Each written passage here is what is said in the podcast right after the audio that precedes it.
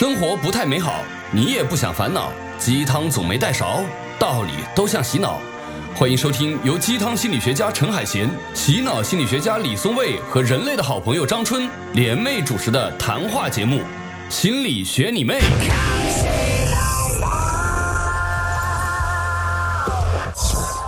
大家好，欢迎收听《心理学你妹》，我是动机在杭州。你不是陈动机吗？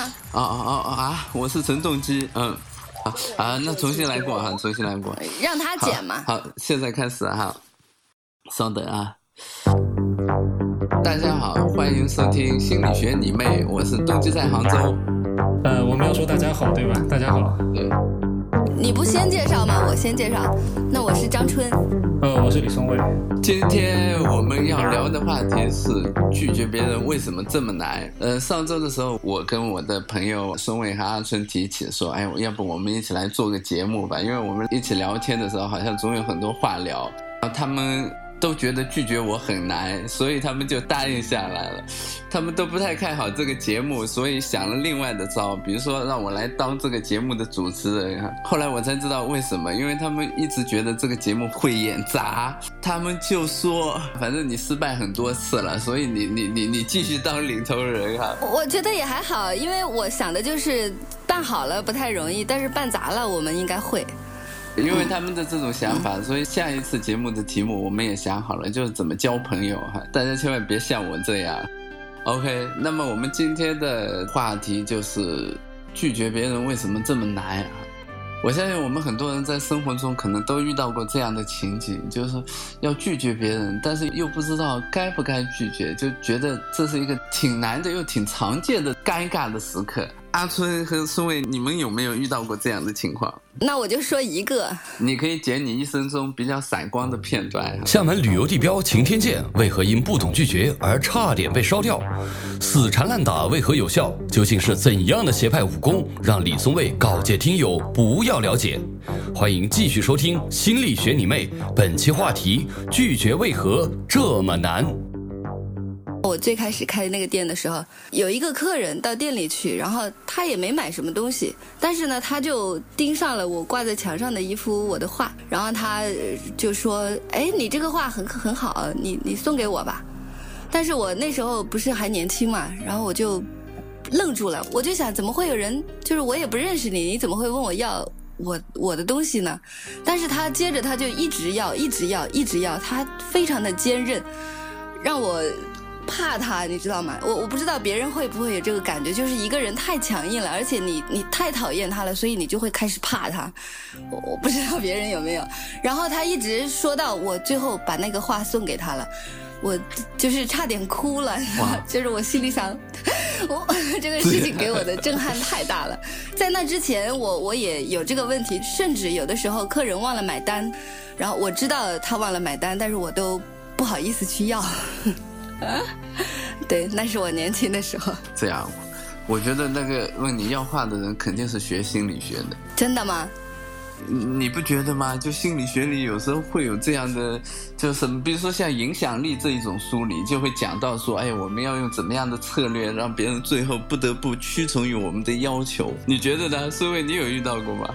感觉你在让我们这个群体越来越不受欢迎。我觉得也也有很多次吧，而且我的困难可能还不完全是你刚刚说的，就是不知道该不该拒绝别人。有时候我就是已经就是肯定是要拒绝别人的了，然后就这个话就在嘴边，我也说不出来的。比如说我们老板给我派个活，说呃什么时候要去讲一个什么课，然后我明知道那个时候我是没有空的，然后我就要给他说一下，说我那个时候没有空，但这句话我可能。我都在想，我该什么时候跟他说？我一般都会拖好几天，然后我最后决定用发短信的方式跟他说，而不是而不是当面告诉他。对，最后你终于还是说成了，那你比阿春还是强多了，至少他把话给送出去了。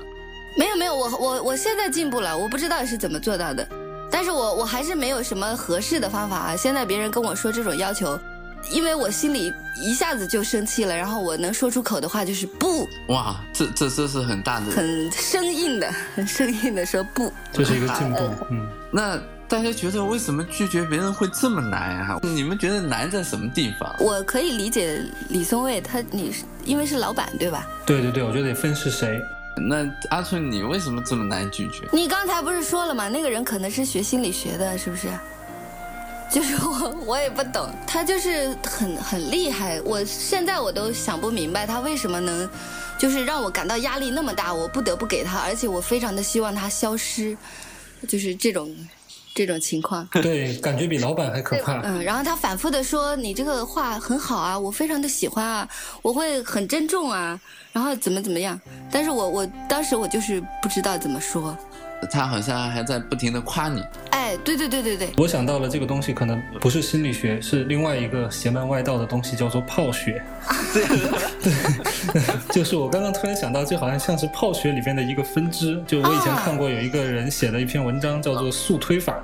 啊，这个听众朋友们最好不要因为好奇心去去搜这个东西，因为我觉得它太败坏了。就是他就在讲说，我们应该怎么样跟这个妹子就是来一发，然后怎么来一发呢？就是如果他对我也没有特别十足的好感，但是我特别想来一发，那我就制造一个情境，让让他不能够迅速的摆脱我，然后我就开始死缠烂打，死缠烂打，死缠烂打，然后就从晚上一直说到后半夜，然后他就会很困很困，就很想睡觉，然后最后他就会想着说，哎，那可能来一发是最快的可以摆脱我的办法，我们就可以来一发。有道理，对对，真的有道理。所以说他的目标也许还不只是画啊，那个是个女的，就他的目标不管是什么，其实都很有可能会会得逞。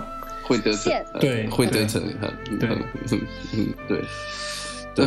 你们两个人加起来说了五个对，是是说不下去了，对吗？是，嗯，冷场了。然后呢？冷场了，太高兴了，我们终于开始毁掉这个节目了，进入了期待的轨道，进入了期待的轨道。让我想想。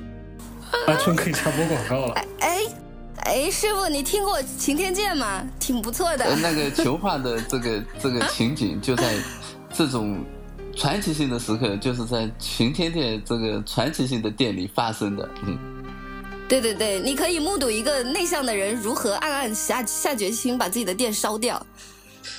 对，这个店值得一去。好，广告时间。还需要更多的广告时间吗，东吉老师？既然拒绝这么难，能不能由我们主动开条件？当浙商精英陈海贤遭遇奢侈品推销，当北大才子李松蔚邂逅穷追不舍的 A 片大姐，面对对方付出的成本，我们又该如何拒绝？欢迎继续收听《心理学你妹》，本期话题：拒绝为何这么难？关于这个画，我后来想了一个办法，就是我把店里我所有原来只是放在那装饰的画，全部都标价了。哎，这个办法好。对，心理学家有有什么可以生发的话题吗？我想到的是，可能那个以后想要拿这个画的人，他就得学会怎么样拒绝你向他收费这个行为。嗯，没错，对对，就是他他需要学会拒绝。啊，我知道了，反反被动为主动，没错，没错，就是。你是不是想睡？我们赶紧睡好不好？就现在，马上出来。你你是不是在北京？然后你赶紧坐飞机过来，是不是这样子？然后对方是不是也会被恐吓的？我觉得有可能的，有可能。啊，对，而且不光是我一个人想睡，我这边还有十几个姐妹想睡。好吧，我。然后，然后这个问题就变成他的问题了。对对对对，而且他会摸不清头脑，这到底是出了什么事？对，感觉就是就是来到了厦门境内，可能就会失去某种器官的那种感觉。而且，比如说画的事情，我就可以跟他说：“你，你买不买？这个画真的很好。”但是呢，你你你你除了买这个，你还应该买这个，还有这个。就像上次我陪动机老师看那个吴冠中的复制品一样，因为他穿着浓浓浙商风的品牌衬衫，然后就被整。你买了吗？是这样的，那天那个营业员他无视了所有其他的游客，就一直领着我一幅幅给我介绍，说：“哎，这幅画有多少？”多少好？谁曾经收藏了？然后现在长成了多少？说哎呀，这个其实特别有保值的价值。直到走到门口的时候，我看到一幅画，我说哎，这幅画还不错。然后他就再也没理我了。为什么？这幅画是中国父亲，就据说太有名了。然后，但是他是用用用什么印刷品粘上去的？罗中立那个父亲是吗？没错，没错。哦，然后你问他这个画怎么卖，对我说，哎，这个画我好像见过，我说想不到你然后人家。跟你说，人家跟你说这是照片是吧？对，然后他就再也不理我了。唉，所以如果他当时要继续继续陪你下去的话，你会怎么样？动机老师，你会掏钱吗？他要继续陪我下去，我本来也打算出来了，我觉得那你你会怎么样拒绝他呢？对对，就他特别殷切的看着你，然后就把你当成了浙商当中一个非常有文化品位的一个收藏者。哎，你你忘了吗，冻结老师？那天事情后来是这样子的，当他盯上了你以后，我就松了一口气，因为他就不对我说话了嘛。然后我就说，我出去接个电话，我就出去了。后来你就跟那个营业员说你，我朋友在外面等我。这我说我朋友在外面等我，他很懂行，是中央美院的，我我我得去问问他。对，但是呢，就是魏高他们的问题，一下子让我想起来了，就确实我感到了一种压力，是这种这种压力就是，当他对你有期待的时候，就就你你很难就不顺着他的期待走。就如果你不顺着他的期待走，你就觉得好像我欠了他似的，就我已经欠他了。对，这可能是拒绝很难的原因。就我们，我们，我们总是希望能维持某一种和谐的人际关系，然后在维持这种和谐的人际关系中，我们就觉得说，他的期待，他对我的评价，我应该满足，否则的话，这个这个和谐的人际关系就就维持不了了。而且他不只是对你有期待而已，他其实还为你付出了一些东西，就是说一些一些机会成本，因为他没有去照顾别的顾客嘛，对吧？是的，是的，是的。对，所以就这这种机会成本，就真的让你有感觉说啊，我已经欠他了。是你这个让我想起来我，我以前在北大念书的时候，我们、我们那个北大南门出去，呃，嗯。就是当时叫做那个海龙电子市场，然后那、那一条街上其实有一一有一些人，他们专门就是卖各种毛片儿的，对，所以当当他看到这个落单的男性大学生模样的人在这条街上这个百无聊赖的走着的时候，他们就会特别热情的，就是一些一些这个大姐姐就会特别热情的冲上来，然后嗯。然后就跟你介绍说，呃，要不要好看的这个光碟什么的，就就那个眼神当中也是浓浓的期待，对，嗯而且会陪你走，真的会走很远很远。是对，是，所以如果要是没有旁边要是没有其他人，你可以把他那个祸水东引的话，会真的会很难受，因为因为你会觉得就是你硬要跟他说说我我不要这个东西，我真的不想看，他他的那个眼神当中会流露出一种不信任，他会他会想，那你是正常男性吗？就是，对这个这个真的很痛苦。哦对，所以你满足了他作为正常 对正常男性的期待。我没有满足，我最后还是走掉了。满足了对对对，我我特别认真、特别自豪的说，我我我真的没有掏过钱，我全都是当免费的。哇，所以你拒绝了。对我拒绝了。啊，我这个我有点明白了，就是以前哈，我对这种小商贩啊，我都特别客气。现在我会跟服务业提出这些要求呢，因为我自己也干这个，我要赚钱，我我应该这样做。我我觉得这个事情我自然的接受它了，所以我不再认为我是在利用它，或者是我在提出不当的要求。所以阿春老师的意思是，如果我们被别人多剥削几次的话，我们就相对来说会比较理直气壮的去剥削别人。对对，没错。我觉得对我来说其实还是挺难的，就可能我还真是没有当过服务人员，对，没法将心比心哈。而且我，而且海贤老师，你觉得我们干的是哪一行啊？哦，对我们也是服务人员哈。对我，我 对呀、你你真的毫无一个服务业从业者的自觉？我我一直把自己当专家来的，真是不好意思。我觉得今天你可能会有进步。就阿春说的这个例子呢，让我忽然想起一点一点来。就其实，比如说对于我来说哈，就如果说一个乞丐或者怎么样，他向我提出要求，我觉得我不拒绝，我心里其实还很舒坦，就没有冲突。反而是那一些权利啊等等之类比我高的如果他来提出要求，我不拒绝，我心里就会很难受，我就会觉得说，哎，我是不是就委屈了自己，或者说我屈从了某一种权威什么这种啊，我会陷入冲突当中。我觉得拒绝不拒绝这个不重要，就重要的是你是不是就很理所当然，有没有陷入这样的冲突？我觉得这个可能是比较重要。给你们举一个例子哈，我遇到过唯一的一个，他不把拒绝当做一个一个问题的人，是一个他其实不怎么拒绝别人的人。这个人还蛮特殊的，因为他来我这做咨询，就是他其实是一个来访者。强东老师为何会说小天是我见过的最善良的女孩子？拒绝到底是不是一个问题？不拒绝到底是善良隐忍的传统美德，还是坑害自己？究竟哪里才是边界？欢迎继续收听《心理学你妹》，本期话题：拒绝为何这么难？最开始的时候，我的咨询目标是：哎，你其实应该学会拒绝，你应该就学会说不。但是我后来发现，他没有冲突，就反而是我我告诉他说你要不停要说不，就引起了他的一些冲突。就他觉得说我应该就善良隐忍，就这就是我的个性，就我应该去做一个这样的人，而且他内心特别的坚定啊。如果他没有冲突，他干嘛来咨询呢？他是以其他的一个问题问题，就是我后来想，我原来的假设说啊，他一定要拒绝别人，或者说要有拒绝别人的力量。也许也不一定，就是因为他是我见过的，就是那种，就就是非常善良的一个人，就就好像，就你能想象，比如说像许三多啊，或者什么这一种荧荧幕的形象，就他能够，就有时候你会觉得，就你很难形容，就你会觉得说，哎呀，就你你忍不住想去心疼他。动机老师，这个是女生吗？女生，对。哦，是你喜欢的容貌吗？不是。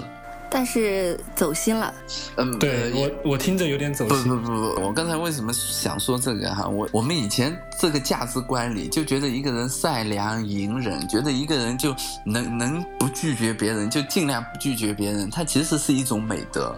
对，然然后现在仍然有很多人把它当做美德，就为什么就拒绝变成了一个问题？我觉得其实背后也有我们的时代精神在里面。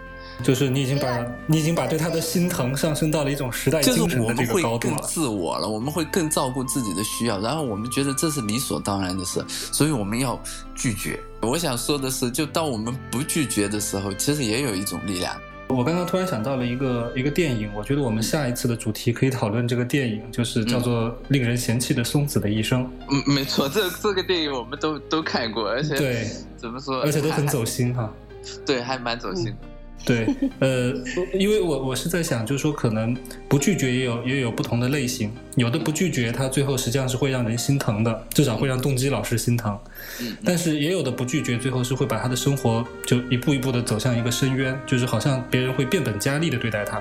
所以我们现在能举出例子，谁被这个自己无法拒绝而毁了自己的生活吗？就是松子是吗？我稍微有一点点不一样的意见哈，就其实呃，松子呢，那是一个非常非常极端的一个例子。就其实我们说一个人会拒绝或者不会拒绝，他永远是一个程度的问题。就哪怕我刚才举的这个这个来访者的例子，他也不会说是什么什么都不拒绝。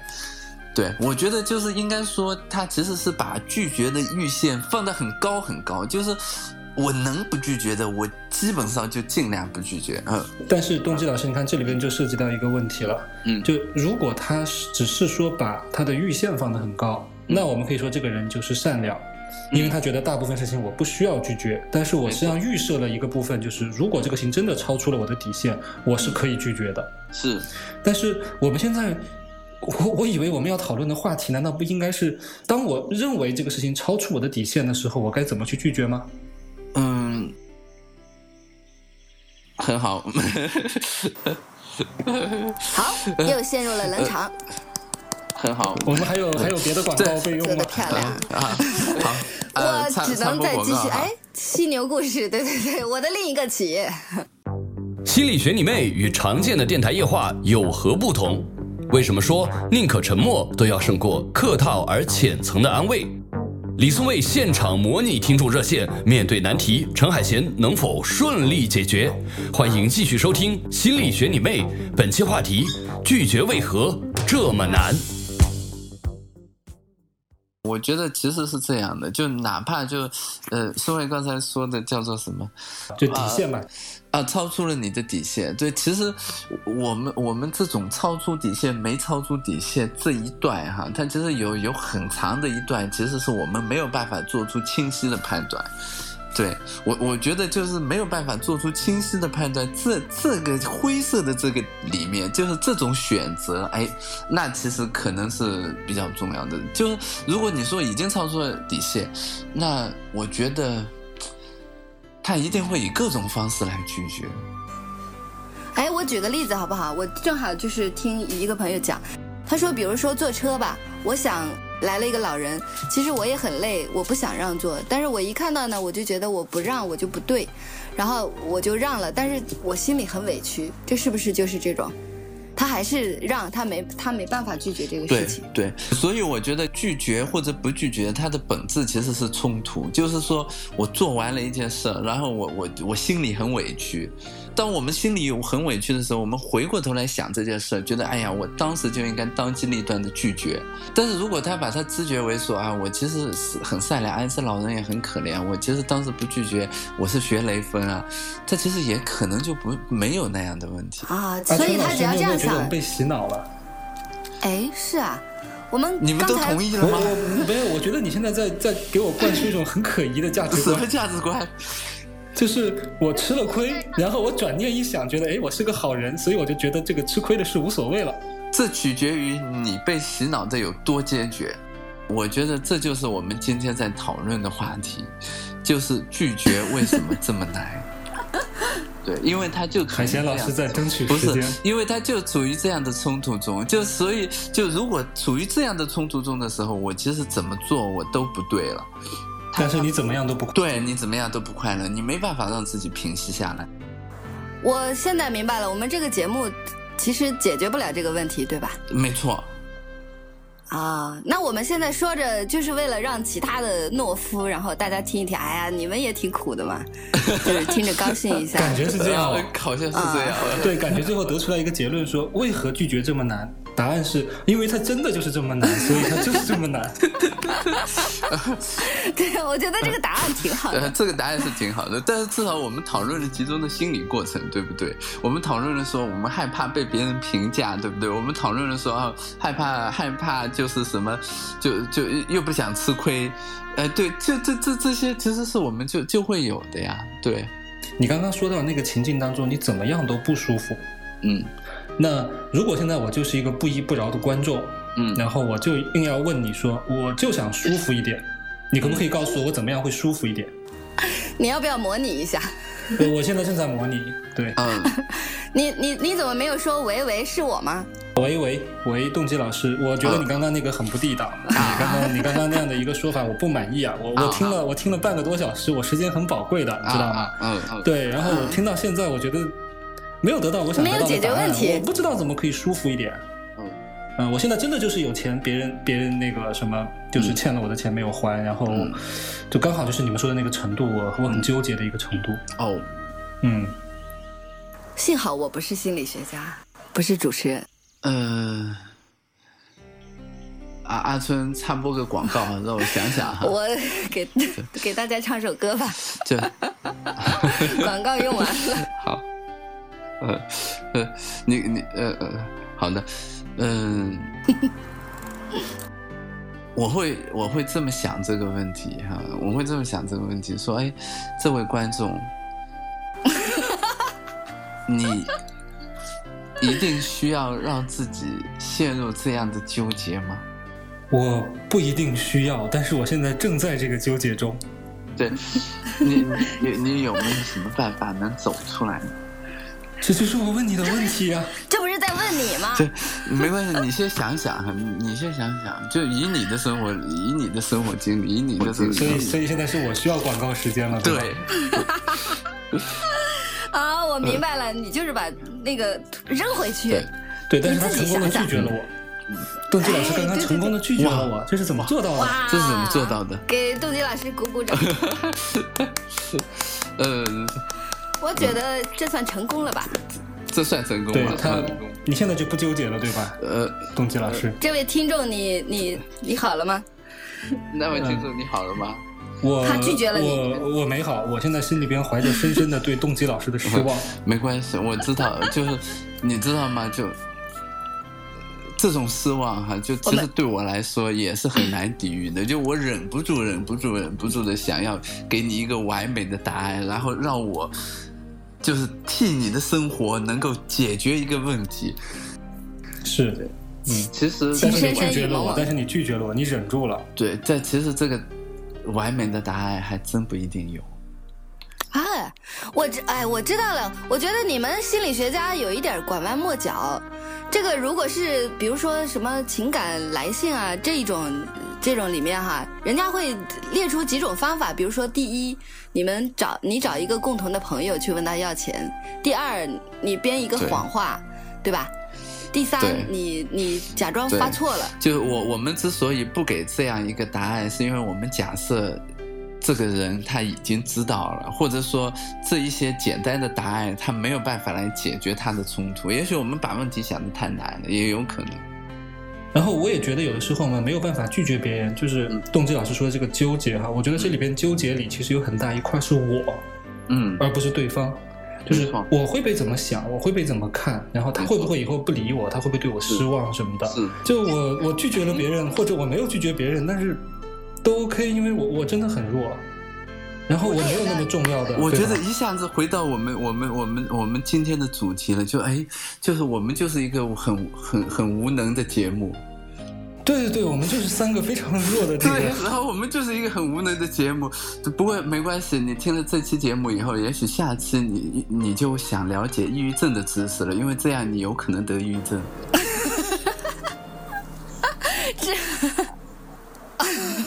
真没。想到还有下一期，哎，所以说刚才说的那个让座的问题，那个李狗嗨，日本的那个，你看，嗯，李狗嗨那个第一集，对，第一集那个律师，他是一个年轻的男子，然后呢，这个女孩子站在他面前，然后他的面前是另外还有一个老人，然后这个女孩就说这个位子要让给这个老人，然后这个这个律师他就古美门对吧？他叫。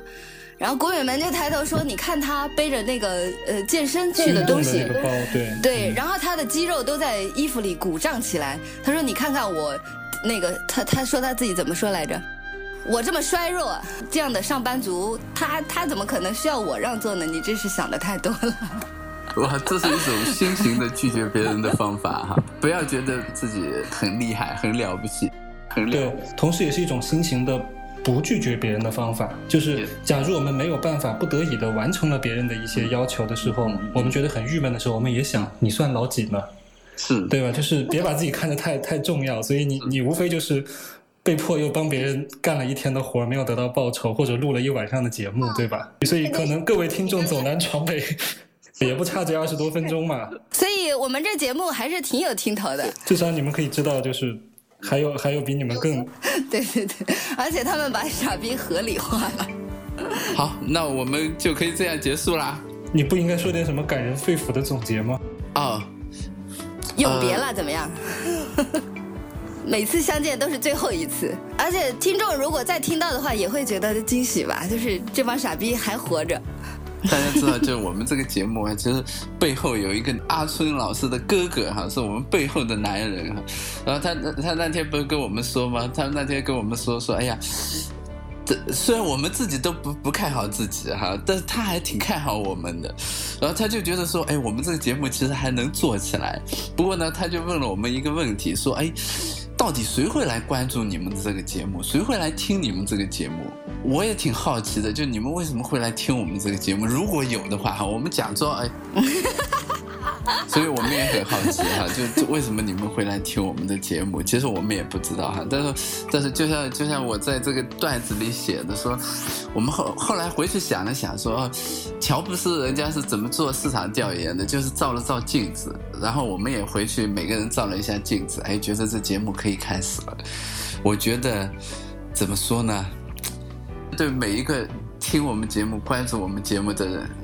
还是感谢听众哈，嗯，好，期待下期再见哈，也许有，嗯，永别了各位，永别了，好，拜拜，拜拜，拜拜。